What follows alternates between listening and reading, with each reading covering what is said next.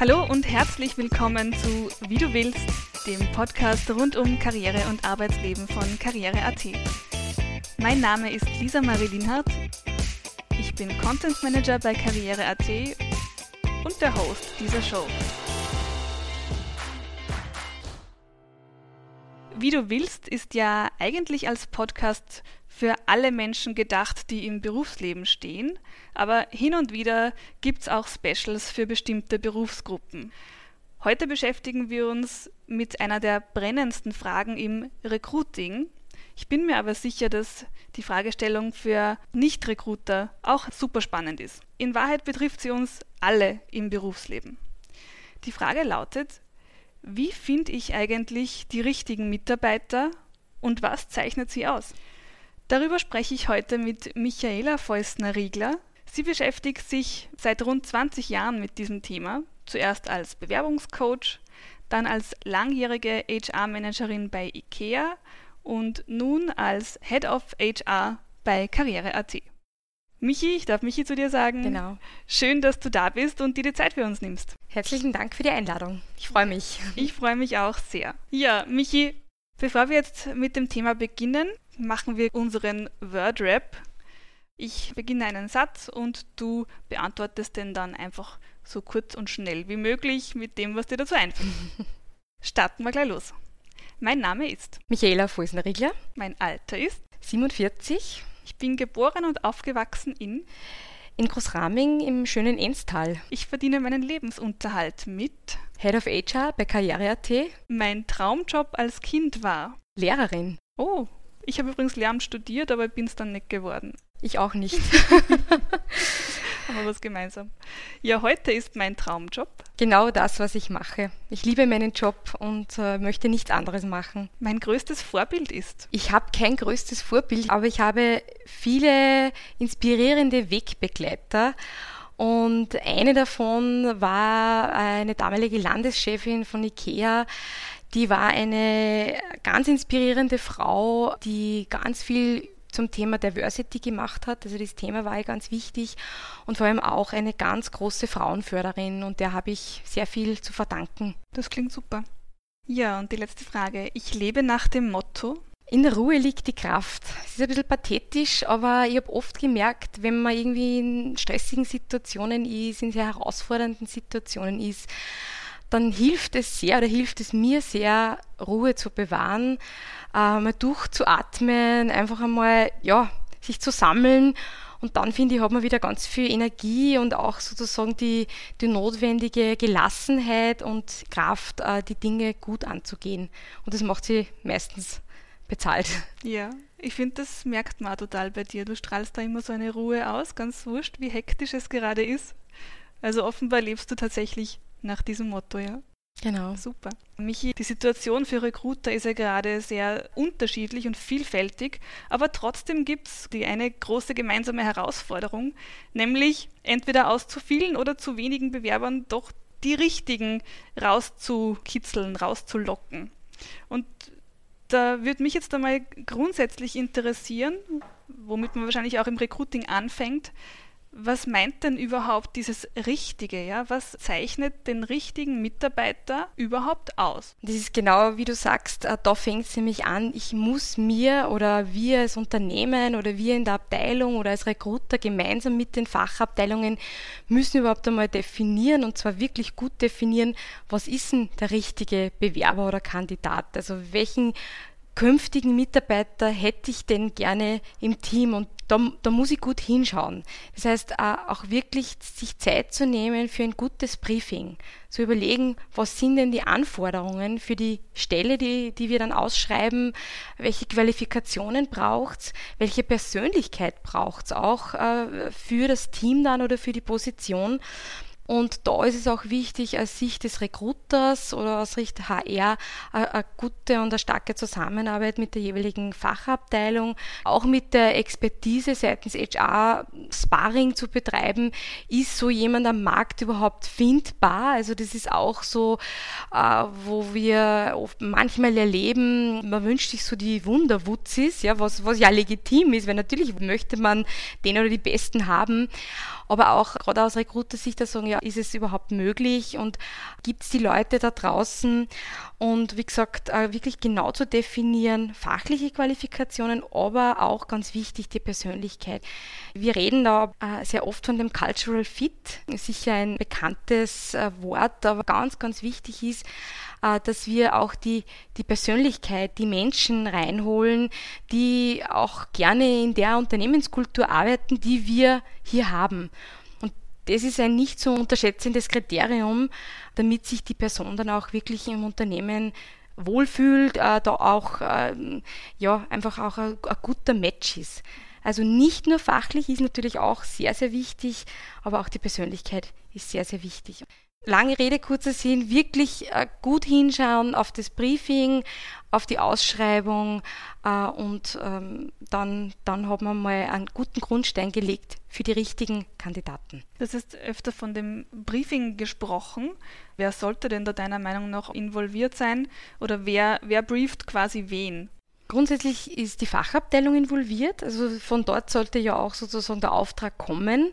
Äh, und eben, wie ich schon gesagt habe, als Unterstützung, aber auch als Sparring, HR, sozusagen beide Kompetenzen zusammen äh, aus unterschiedlichen Backgrounds und, und Kompetenzen kommen, einmal zu schauen, wie kann man es optimalerweise aufsetzen.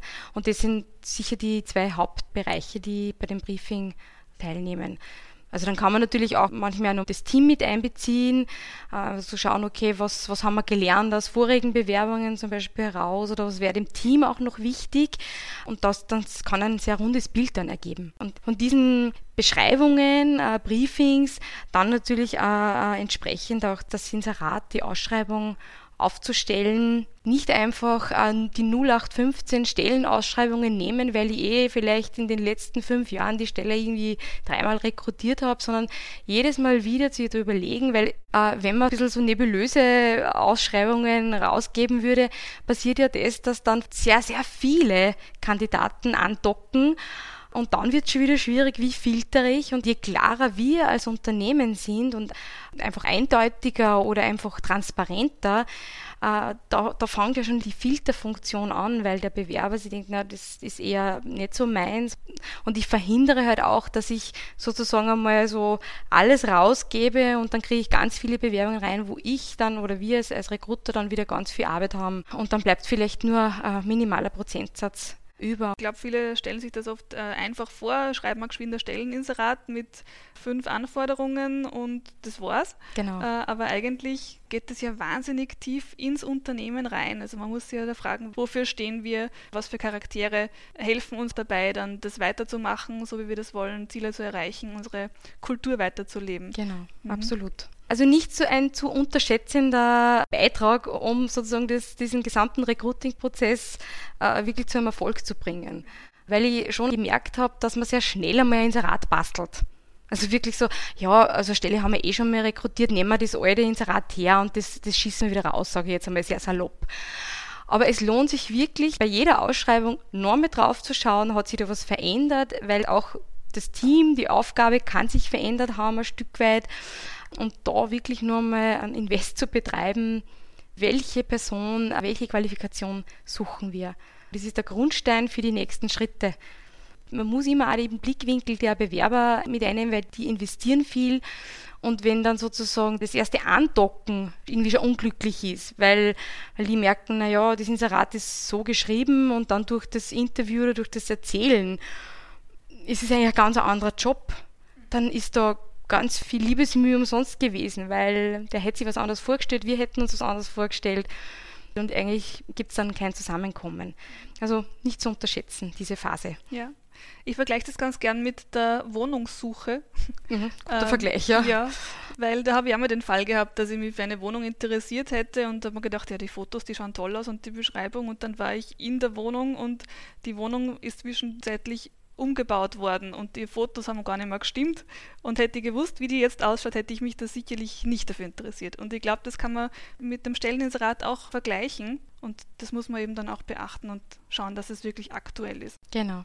Also da muss man sich wirklich im Vorfeld viel Zeit nehmen, die einem dann nachher aber auch die Zeit erspart. Ja, also da genau. hast du ja genau. gerade gesagt, man muss sich dann nicht durch hunderttausende Bewerbungen durchforsten, die vielleicht gar nicht passen, sondern man hat dann idealerweise wirklich gut die passenderen sozusagen. Die passenderen. Genau. Wie kann man denn das so formulieren oder auch so gestalten, dass das dann die richtigen anspricht? Hast du da Tipps? Was ganz zentral ist, es muss zum Unternehmen passen. Also man muss überlegen, äh, wie ist mein Außenauftritt, ja? wie werde ich auch als, als Unternehmen draußen wahrgenommen und auch entsprechend sollte das halt auch im Inserat widerspiegeln. Mhm. Also Employer Branding. Employer Branding natürlich, genau. Und, und wenn man sich jetzt zum Beispiel unsere Inserate anschauen, die haben so ein bisschen ein Twinkle in the Eye auch. Das passt zu uns und man muss sich einfach auch überlegen, dass, dass das auch zum Ausdruck kommt. Dieses Corporate Identity soll sich auch im Inserat äh, widerspiegeln, äh, weil es ja auch wieder was über das Unternehmen aussagt. Mittlerweile ist es ja so, dass sich ja nicht die Bewerber bei den Unternehmen bewerben, sondern die Unternehmer ja schon fast bei den Bewerbern. Also das heißt, da gibt es ja einen großen Wettbewerb. Aber wichtig ist hier ehrlich und authentisch zu bleiben, auch die Dinge, die ich biete, reinschreiben. Ja, also da rede ich auch zum Beispiel von Benefits, von diversen Aus- und Weiterbildungsmöglichkeiten, die Jobinhalte so zu beschreiben, dass man eben ein gutes Bild darüber kriegt, dass ich auch nichts Wesentliches sozusagen außen vor lasse. Ja, und, und dass man einfach als Bewerber die Chance hat, wenn man sich das Inserat anschaut, zu spüren, wie tickt denn das Unternehmen? Was ist denn das für ein Unternehmen? Da kann man natürlich jetzt auch weiter reden, okay, es gibt natürlich auch so Employer Branding Solutions, dass ich mir Einblicke bekomme ins Unternehmen dann mit, mit natürlich Branding-Videos, da kann ich natürlich auch noch ein bisschen mehr erklären.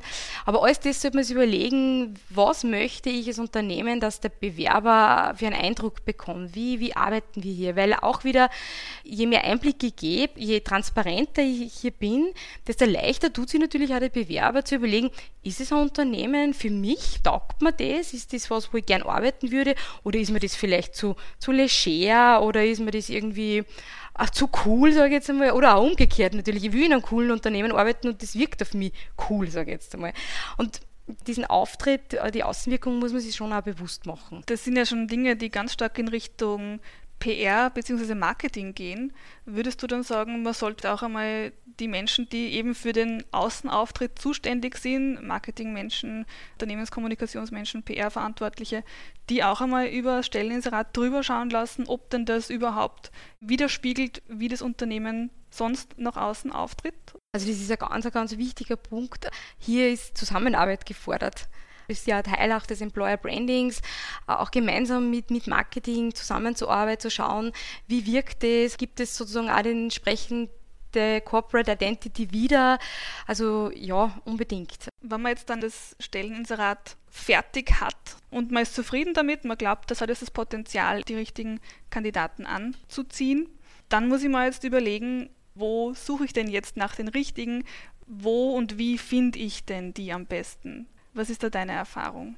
Es gibt ja so viele Möglichkeiten, wie man suchen kann. Was man nicht unterschätzen darf, ist äh, sozusagen die Quelle der eigenen Mitarbeiter. Das ist etwas, wo wir auch gute Erfahrungen äh, gemacht haben, unsere eigenen Mitarbeiter aufzurufen. Tragt es nach draußen, erzählt äh, über uns und auch wenn Stellen frei sind, auch im, im bekannten Freundeskreis einmal das zu deponieren. Ähm, natürlich auch Social Media Präsenz, äh, diverse Jobportale. Also wie du sagst, es gibt sehr, sehr viele äh, Kanäle, wo ich natürlich meinen freien Job äh, posten, launchen kann. Natürlich muss man sich einfach immer überlegen, wen spreche ich gerade an, also wer, wer ist meine Zielgruppe. Ganz ein spezifisches Beispiel, wir sind am oberösterreichischen Markt, am Linzer Markt. Wir, wir sind IT-Unternehmen. Wir suchen natürlich immer wieder Entwickler. Und jeder, der unseren Markt kennt, weiß, der Markt ist, was Entwicklersuche betrifft, ziemlich leer gefischt. Und da wird es nicht reichen, wenn ich nur auf Jobportalen oder auf unserer Homepage Stelleninserat schreibe oder über die Social Media Kanäle, weil das, das macht jedes IT-Unternehmen. Das heißt, hier muss man Stück weit auch noch äh, über den Tellerrand schauen, wo, wo sind denn die Leute? Ja? Das kann jetzt auf der Uni sein, der HTL. Wir, wir versuchen dort auch immer wieder anzudocken mit Workshops, äh, mit gewissen Instrumenten wie Roadshow, wo wir einfach unsere Kollegen hinschicken, um uns dort als Unternehmen zu präsentieren, zielgruppenorientiert zu schauen, wo muss ich hingehen, damit ich auch die Kandidaten finde. Und das kann für die eine Stelle passend sein, für die andere nicht. Also da muss man auch manchmal Sachen ausprobieren.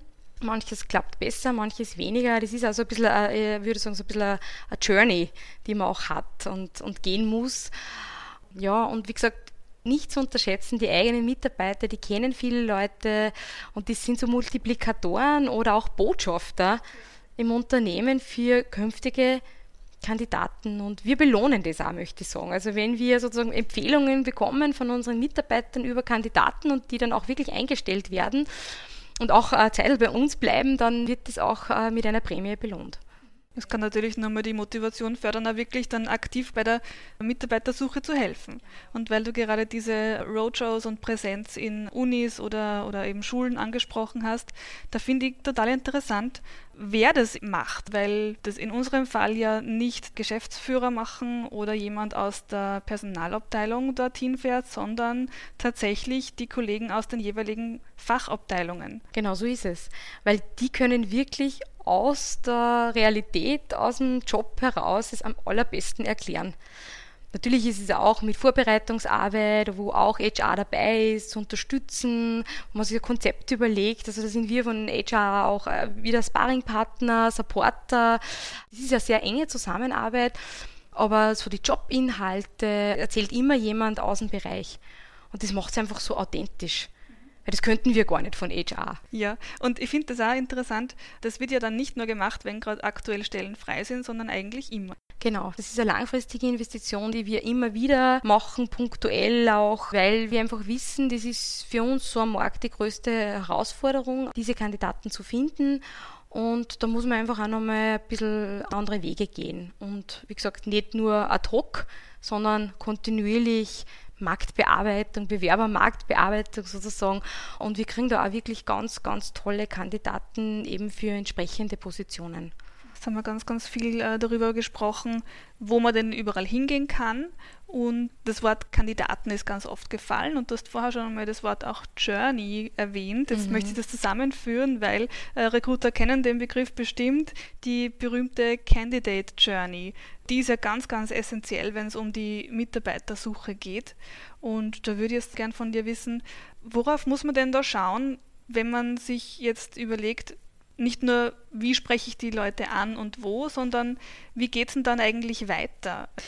Ähm, die Candidate Journey, ich sage immer, das ist eine, Riesenchance für Unternehmen, wenn man auch sich ein bisschen so in die Position des Bewerbers begibt.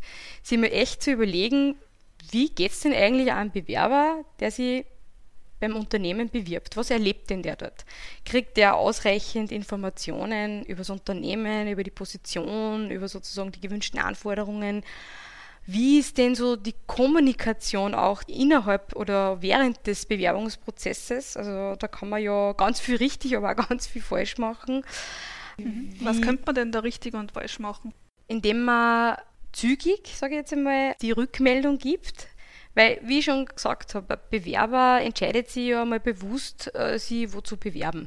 Und das ist immer mit einem Aufwand, mit einer, auch mit einer Investition verbunden. Und der, der Bewerber möchte natürlich auch zeitnah eine Antwort bekommen.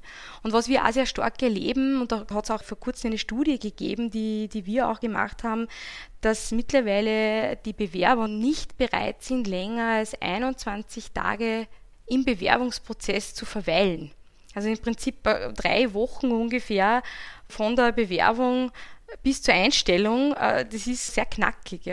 Man ist sehr gut beraten, äh, auch eine schnelle Rückmeldung zu geben, dass der Bewerber weiß, in seiner Journey, wo steht er denn? Ja? Aber da gibt es ja ganz einfache Mittel, um zum Beispiel mal gleich eine Rückmeldung zu geben, wenn die Bewerbung eingetrudelt ist. Genau, das fängt da schon an, schon wenn es geht, äh, in einer gewissen persönlichen Art und Weise. Also nicht, dass der Bewerber merkt, na gut, das ist quasi, ich sehe so ein 0815 schreiben, aber natürlich, zumindest, dass man weiß, es ist angekommen und dann aber auch, auch schon eine Idee hat, wie geht es weiter.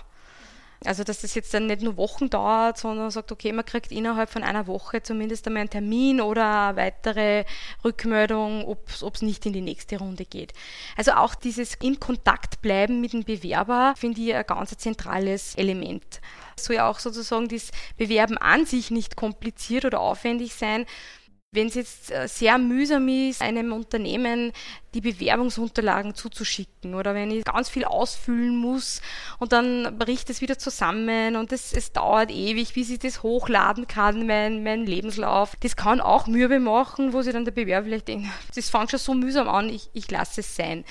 Äh, das heißt, hier also überlegen, ja, wie, wie, wie viel Convenience bietet denn dem Bewerber, dass der sehr, sehr einfach und sehr schnell die Unterlagen entweder herschickt oder hochlädt oder eben möchte hier dann auch den Begriff des One-Clicks reinbringen, äh, dass man einfach sagt, ich habe einmal sozusagen meine Daten hinterlegt und mittels One-Clicks äh, kann, kann ich das hochladen. Was hier auch gilt, wie im Leben, der erste Eindruck zählt.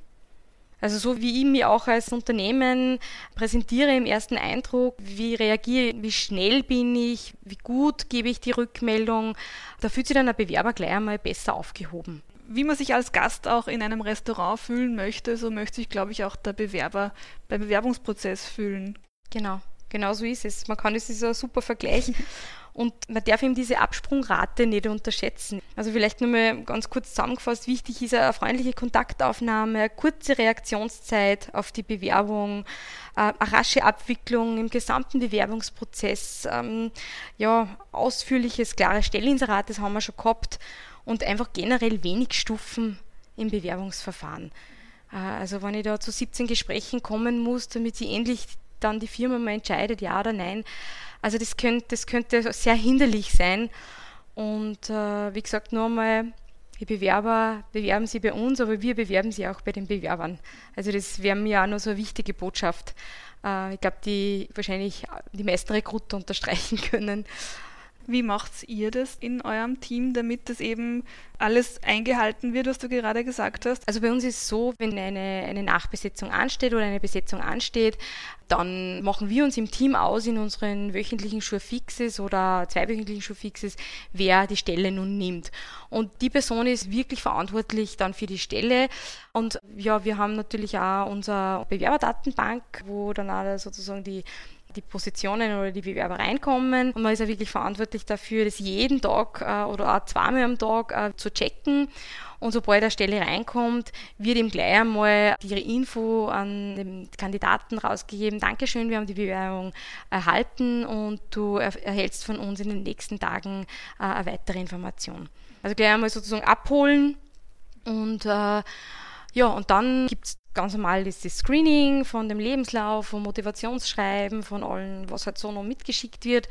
Und dann machen wir einmal eine Vorsichtung und wenn sozusagen das passt, dann geben wir das sofort an die jeweiligen Fachbereichsleiter weiter. Und dann, äh, wenn der oder die auch nochmal das okay gibt, dann wird, wird sofort ein Termin ausgemacht äh, zum Erstgespräch. Wie lange braucht es ungefähr so für diesen ersten Eine Schritt? Woche.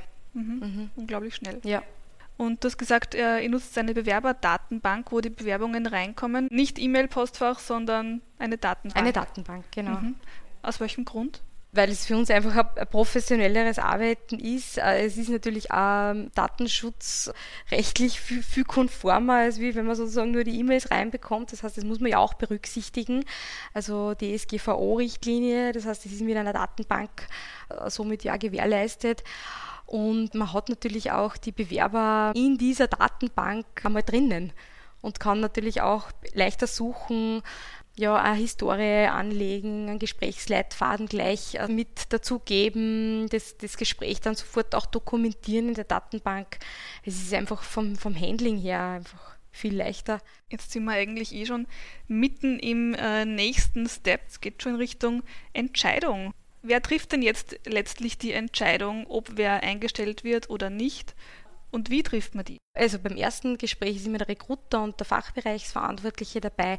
Wir bei Karriere.at machen immer noch einen zweiten Schritt. Wenn sozusagen der erste Schritt gut war, vielversprechend, dann wird die Person nochmal zum zweiten Gespräch eingeladen, wo dann auch das Team noch dazu kommt und das Team auch nochmal die Chance hat, die Person kennenzulernen, Fragen zu stellen, aber auch wieder der Kandidat. Ganz wichtig, beide Seiten. Weil was ist das Schlimmste, wenn wir da alles ganz wunderbar erzählen und, und das Schönste hervorholen und der Kandidat kriegt einen wunderbaren Eindruck von uns und dann ist der Tag X, der wird eingestellt und dann kommt er in die Firma und alles ist anders. Dann ist natürlich alles umsonst gewesen oder vieles umsonst gewesen. Ja, und wenn man Teams mit einlädt, äh, da kommen einfach unterschiedliche Komponenten dazu. Also so wirklich ein umfassendes Bild vom Unternehmen und vom Job. Und das macht sie total bezahlt. Ja, äh, als Bewerberin habe ich das damals schon sehr angenehm empfunden, weil ich dann einfach schon mal quasi die, die potenziellen neuen Kollegen gesehen habe und da so ein bisschen ein Gefühl bekommen habe für, für die Stimmung, die da so herrscht. Und umgekehrt, jetzt als Mitarbeiterin kann ich auch sagen, da geht es ganz oft um minimale Details, die dann aber ausschlaggebend sind für die Entscheidung. Ab und zu geht es dann wirklich so um Sachen wie, der hat oder die hat über den Witz nicht gelacht und das ist bei uns aber total wichtig oder der mag keine Tiere, das geht für uns zum Beispiel gar nicht. also es sind so Kleinigkeiten, die dann den Ausschlag geben dafür, dass wir sagen, ja, mit dem können wir uns gut vorstellen, dass wir zusammenarbeiten, dass das gut funktioniert oder eben nicht. Ja, und da sind wir wieder bei dem Cultural Fit, Team Fit, ja. Also das ist ja auch beides und und da geht es ganz oft nicht um Fachliches, weil das Fachliche ist eh im Vorfeld schon abgeklärt worden. Und das möchte ich vielleicht an der Stelle auch nochmal sagen. Das Fachliche, natürlich ist es wichtig, dass jemand mitbringt. Ja, also gerade bei einem Entwickler, dass der gewisse Programmiersprachen äh, beherrscht, ist, ist schon essentiell. Aber ganz wichtig oder noch wichtiger ist trotzdem die, die Persönlichkeit und der Mensch dahinter. Ja, und und wie, wie passt jetzt uns ins Unternehmen? Wir wollen ja auch, dass die Mitarbeiter, die wir einstellen, auch lange bei uns bleiben. Das ist ja auch so, so das Ziel dahinter. Du hast ja schon wirklich viel Erfahrung im Recruiting-Bereich, im, im HR-Bereich. Was sind da jetzt eigentlich die allergrößten Herausforderungen in der Mitarbeiterauswahl? Ja, da gibt es einige. Also das kann schon anfangen bei Positionen, die schwer zu besetzen sind, generell ähm, eh, wie ich schon kurz erwähnt habe, einfach gerade auch die, bei uns halt die Entwickler, die Developer, die halt sehr rar gesät sind. Also das kann eine große Herausforderung sein. Was ich schon auch immer wieder erlebe, äh, wenn man so den Anspruch hat, das, das Finden des Wunderwutzis, also wirklich äh, eierlegende Wollmilchsau, äh, das, das, man muss schon auch sehr realistisch sein und darum wieder gutes Briefing, überlegen, kriegen wir die Leute, die wir da suchen, auch nicht zu schnell über diesen Bewerbungsprozess ähm, durchzusteuern. Was ich immer wieder erlebt habe, auch in, in, in früheren Erfahrungen, dass man oft versucht, das Unternehmen sich anders darzustellen oder den Job noch irgendwie attraktiver zu beschreiben, um sozusagen den Bewerber ja schnell und, und, und, und, und schnell zu, zu sozusagen an Bord zu bekommen. Und das geht meistens schief. Also ich kann nicht sagen, bei uns wird Work-Life-Balance total groß geschrieben, wenn ich weiß, unsere Mitarbeiter leisten sehr viele Überstunden. Zum Beispiel, genau. Genau. Also da muss ich dann schon nach wem suchen, der auch wirklich hohe Leistungsbereitschaft zeigt, zum Beispiel. Genau, und das muss ich auch ganz klar deklarieren und, und, und bekannt geben. Ja. Und da gibt es wahrscheinlich viele Beispiele und es kennen wahrscheinlich auch viele. Äh, dass das äh, nur um die Stelle zu besetzen, weil ich schon einen, einen Need habe. Und es ist ja auch so, dass man meistens dann schnell die Leute braucht. Es ist ja ganz selten, dass ich sage, nein, ich habe eh Monate Zeit, bis ich die Stelle besetzen kann, sondern meistens ist es so, am besten morgen. Ne? Und das am besten morgen verleitet vielleicht manchmal ein bisschen zum, ja, Dinge ein bisschen vielleicht schöner zu beschreiben, als es in der Realität ist. Und das geht nie gut. Hast du eigentlich schon mal so richtig daneben gegriffen oder in einer Einschätzung völlig geirrt? Also wo der Bewerber super gewirkt hat und dann ist er eingestellt worden und es hat sich herausgestellt, das trifft leider gar nicht zu. Ja, ist mir passiert und ich glaube, dass das jedem einmal passiert. Man ist davor nicht gefeit. Äh, das war eine Top-Management-Position und ich habe da einen total tollen Lebenslauf gehabt, tolles Motivationsschreiben, tolle Referenzen, es war ein tolles Gespräch. Also es war wirklich, wo, wo man sich gedacht hat, perfekt. Und äh, leider hat sich dann wirklich noch nach einigen Monaten herausgestellt, dass teilweise sehr viel Fassade war. Also wo dann auch vor allem der, der menschliche Aspekt, aber auch äh, gewisse Management-Skills überhaupt nicht gepasst haben. Und man hat sich dann wieder getrennt von der Person. Und also das, das passiert vor dem ist man nicht gefeit, aber wenn man nur so gut hinschaut und, und sich auch sogar Referenzen einholt von ehemaligen Chefs, Managern dieser Person, ja, auch da ist man nicht gefeit davor, dass man mal einen Fehlgriff macht. Wichtig ist, was daraus zu lernen, vielleicht auch nur spezifischere Fragen zu stellen. Was hast du aus der Situation gelernt? Genau, also ich habe einerseits gelernt, dass man nicht allzu viel auf auf die Referenzen geben sollte, weil natürlich das kann auch unter einem anderen Kontext gewesen sein, das kann auch in, in, der, in dem Zusammenhang ein guter Match gewesen sein in dem früheren Job, aber das muss ja nicht sein, dass das in, in dem neuen Kontext passt. Nicht jeder Mitarbeiter passt zu jedem Unternehmen. Genau, ganz richtig. Und auch von der Fragestellung her oder vom Recruiting-Prozess war das halt damals sehr, äh, eigentlich äh, waren es zwei Gespräche, aber es war nie das Team oder die Mannschaft dabei. Da hätte man vielleicht schon ein bisschen was rauskennen können, aber man ist nicht gefeit davor. Warum hast du dich eigentlich dafür entschieden, in diesem Bereich zu arbeiten? Man merkt einfach wirklich, das ist deine Leidenschaft und da, da schlägt dein Herz dafür. Wie ist es dazu gekommen? Also ich wollte immer mit Menschen arbeiten und Menschen in einem organisationalen Kontext. Und ich finde einfach, man hat in der Position oder generell als HR-Mensch ganz viel Gestaltungsmöglichkeiten. Die Menschen zu entwickeln, das Unternehmen zu entwickeln. Äh, ich finde das ganz, ganz spannend. Ich finde, man kann da auch ganz viel zu einem Business beitragen. Also mir ist es auch immer ganz wichtig, es, muss ja alles, was wir, wir Menschen tun oder wo wir Menschen uns entwickeln oder wo Menschen reinkommen, das muss ja auch immer einen Unternehmensbeitrag leisten. Und das finde ich einfach spannend, diese Kombination. Und natürlich war mir das vor 20 Jahren vielleicht so nicht so ganz klar, aber ich habe immer gewusst, damals war es eher also das Thema Personalentwicklung und, und wirklich fördern und ausbilden. Und, und dann ist es halt immer so ein bisschen komplexer geworden. Also richtig, weil HR-Management ist ja, ist ja viel mehr. Und was mir auch gefällt ist, kein Tag ist wie der andere. Und man trifft die unterschiedlichsten Menschen, die unterschiedlichsten Typen, die unterschiedlichsten Herausforderungen. Und ich finde, man kann wirklich einen großen Beitrag leisten. Und das macht einfach Spaß. Ja, wenn wir schon bei deinen eigenen Erfahrungen sind, wie erlebst denn du jetzt diese aktuelle Zeit? Jetzt, wo ja so viele Menschen arbeitslos sind, jobsuchend sind, stellst du da fest, ob sich entweder die Menge oder auch die Qualität der Bewerbungen jetzt verändert hat in gewissen Bereichen oder allgemein? Kann ich aus heutiger Sicht so nicht verifizieren oder bestätigen, dass sie wirklich was verändert hat. Ich glaube, es ist wahrscheinlich ein Stück weit auch noch zu kurz. Man natürlich äh, hat man gesehen, dass es Auswirkungen auf den Arbeitsmarkt hat in bestimmten Branchen, weniger wahrscheinlich in unserer Branche, in der IT-Branche. Was wir aber schon sehen, wir kriegen ausreichend Kandidaten für die ausgeschriebenen Positionen und, und können die Menschen recht gut und recht passend und auch in einer guten Zeit besetzen. Was wir eigentlich eher gedacht haben, dass die Leute momentan, die einen, einen fixen Job haben, weniger wechselbereit sind. Äh, die, die Erfahrung haben wir in, bei manchen Positionen jetzt wieder gar nicht gemacht. Also wir haben durchaus Bewerbungen, die wirklich aus Firmen kommen, die aber auch stabil und gesund sind. Die Wechselbereitschaft äh, dürfte nach wie vor äh, hoch sein. Es ist gut, dass du das gerade ansprichst. Wir haben ja dazu eine Studie gemacht. Äh, ich werde dann auch den Link zum White Paper in die Notes reingeben, damit man sich das auch anschauen kann. Auf jeden Fall hat diese Studie ergeben, das war für uns auch sehr überraschend, dass die Wechselbereitschaft jetzt in dieser Corona-Zeit sogar höher ist als zum Beispiel im Herbst des vergangenen Jahres. Das war für uns auch sehr interessant. Also wer möchte, schaut einmal in das White Paper rein. Die Studienergebnisse sind absolut lesenswert werfen wir noch zum Abschluss einen kurzen Blick in die Zukunft. Wie, wie glaubst denn du, wird sich das entwickeln, wenn diese ganze Pandemie wieder vorbei ist?